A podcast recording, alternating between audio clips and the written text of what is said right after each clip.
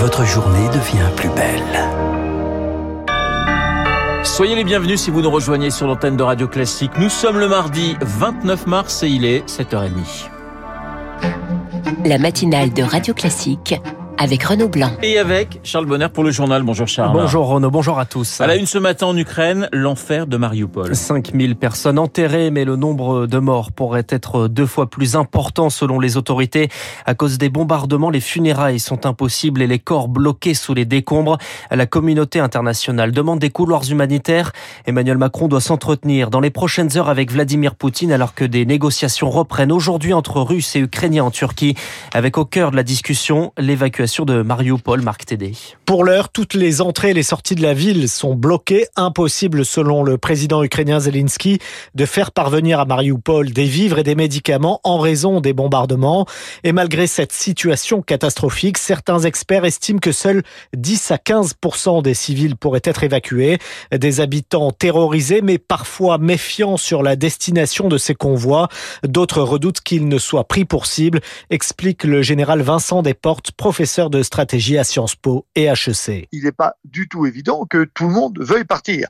Donc il faudra aller faire savoir que ce, ce couloir est organisé. Or, les moyens de communication dans Mariupol doivent être relativement limités aujourd'hui. Ensuite, il faudra organiser des points de regroupement et puis euh, envoyer dans des camions ou des bus euh, ces gens-là. C'est une opération qui est réalisable, mais qui est euh, extrêmement compliquée. La quasi-partition de la ville en deux enclaves de résistance ukrainienne pourrait aussi rendre plus difficile la circulation et les regroupements.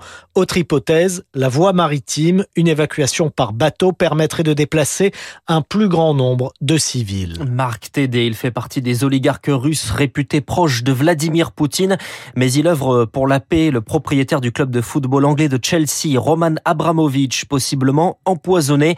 Ah, c'est une information du Wall Street Journal.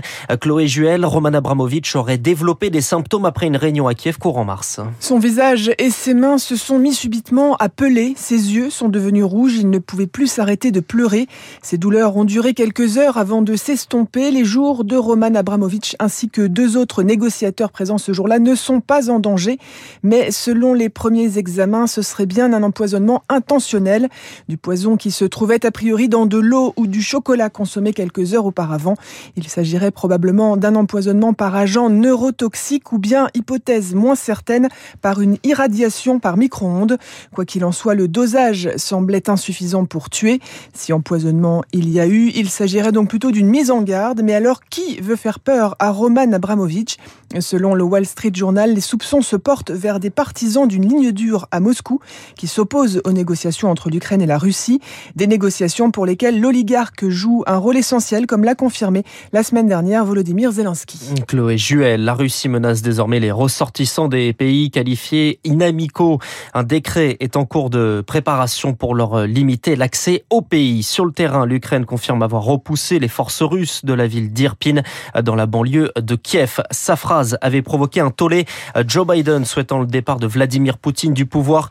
Le président américain la maintient. Il exprimait une indignation personnelle, dit-il, pas une volonté d'ingérence. Oui, on reviendra hein, sur cette phrase de Joe Biden et les bourdes diplomatiques dans le journal imprévisible de Marc Bourreau à 7h50, mais également dans les spécialistes avec Yves Bourdillon, mon confrère des échos. Il est 7h33 sur Radio Classique. On passe à la présidentielle en France. Emmanuel Macron dans le bain de la campagne, Charles. Déplacement à Dijon hier accompagné du maire socialiste François Rebsamen, nouveau soutien du président candidat interpellé sur le pouvoir d'achat, sur les prix du carburant, sur l'inflation. Mais au cœur de ce déplacement d'Emmanuel Macron, l'éducation avec la visite d'un lycée professionnel. Le président sortant veut prioriser cette filière et ouvrir le monde de l'entreprise aux élèves dès la cinquième. Mais pas sûr que cela améliore pour autant l'orientation selon Stéphane Crochet, secrétaire général du SEUNSA, syndicat d'enseignants. Dans la réforme du lycée, il y a normalement 54 heures annuelles dévolues euh, à l'information, à l'orientation. Et ces 54 heures ont eu euh, toutes les peines euh, à se mettre en place. Il faudrait pouvoir se déplacer sur des forums, il faudrait pouvoir aider nos élèves à découvrir des champs professionnels. Et puis par ailleurs, nous n'avons pas assez de, de psychologues de l'éducation nationale dévolus à cette mission d'orientation qui doivent pouvoir faire un accompagnement individuel de nos élèves. Cette dimension est très en dessous des besoins. Un propos recueilli par Victoire Fort pour la candidate, la candidate Les Républicains, Valérie Pécresse, qui sort d'ailleurs de son isolement avec un déplacement dans les Hauts-de-France aujourd'hui. Un objectif pour les lycées pro, 100% de formation en alternance d'ici 2027. Quant au communiste Fabien Roussel, il faut laisser le choix aux élèves de passer un bac pro en 4 ans et non en 3 ans pour éviter les décrochages. Fabien Roussel veut aussi supprimer Parcoursup. Et en attendant, Parcoursup existe toujours et entre dans sa dernière ligne droite. Les lycéens ont jusqu'à ce soir minuit pour enregistrer leur demande d'admission dans l'enseignement supérieur sur la plateforme. Ensuite, impossible d'en ajouter ou d'en supprimer un. Ils auront jusqu'au 7 avril ensuite pour compléter le dossier et notamment leur bulletin de notes. Au procès du 13 novembre, les accusés interrogés à partir d'aujourd'hui sur la nuit des attentats et les jours précédents. Euh, premier questionné, Mohamed Abrani. Il est l'homme au chapeau de l'attentat de l'aéroport de Zaventem de Bruxelles. La semaine dernière, il avait concédé être prévu ce soir-là. Le dernier survivant du commando, Salah Abdeslam, sera interrogé à partir de demain. On ouvre la page santé à présent. Les premiers effets de la hausse des cas de Covid dans les hôpitaux. Les chiffres sont plutôt stables, mais en légère hausse, avec 1533 patients en soins critiques ce matin. C'est 47 de plus que dimanche. Le Covid, prétexte pour restreindre les libertés. C'est ce qui ressort du dernier rapport d'Amnesty International qui pointe 67 pays, principalement d'Asie, du Moyen-Orient et d'Afrique. La France également pointé du doigt pour la sécurité, pour la loi sécurité globale qui autorise les forces de l'ordre à filmer les manifestants avec des drones. Le Covid qui a pesé sur la production euh, cinématographique, mais l'industrie reprend des couleurs. Et on retrouve son niveau d'avant-crise. C'est ce qui ressort euh, du rapport publié par le CNC.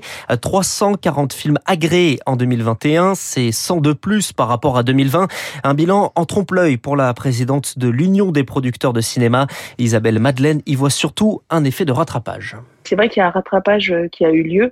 Pas mal de films qui étaient déjà euh, engagés auparavant. Les distributeurs, si vous voulez, euh, pour nous, c'est un passage obligé dans le financement du film.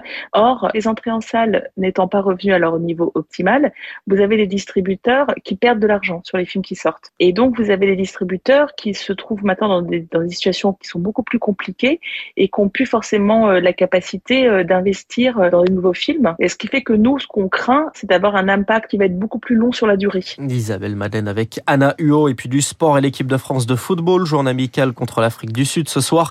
Le coup d'envoi est à 21h15 au stade Pierre-Mauroy de Villeneuve-d'Ascq près de Lille. Merci Charles. Charles Bonner pour le journal de 7h30 et 7h37 sur Radio Classique. Dans un instant, les spécialistes Yves Bourdillon, mon confrère des échos et François Geffrier, l'international et l'économie dans un instant.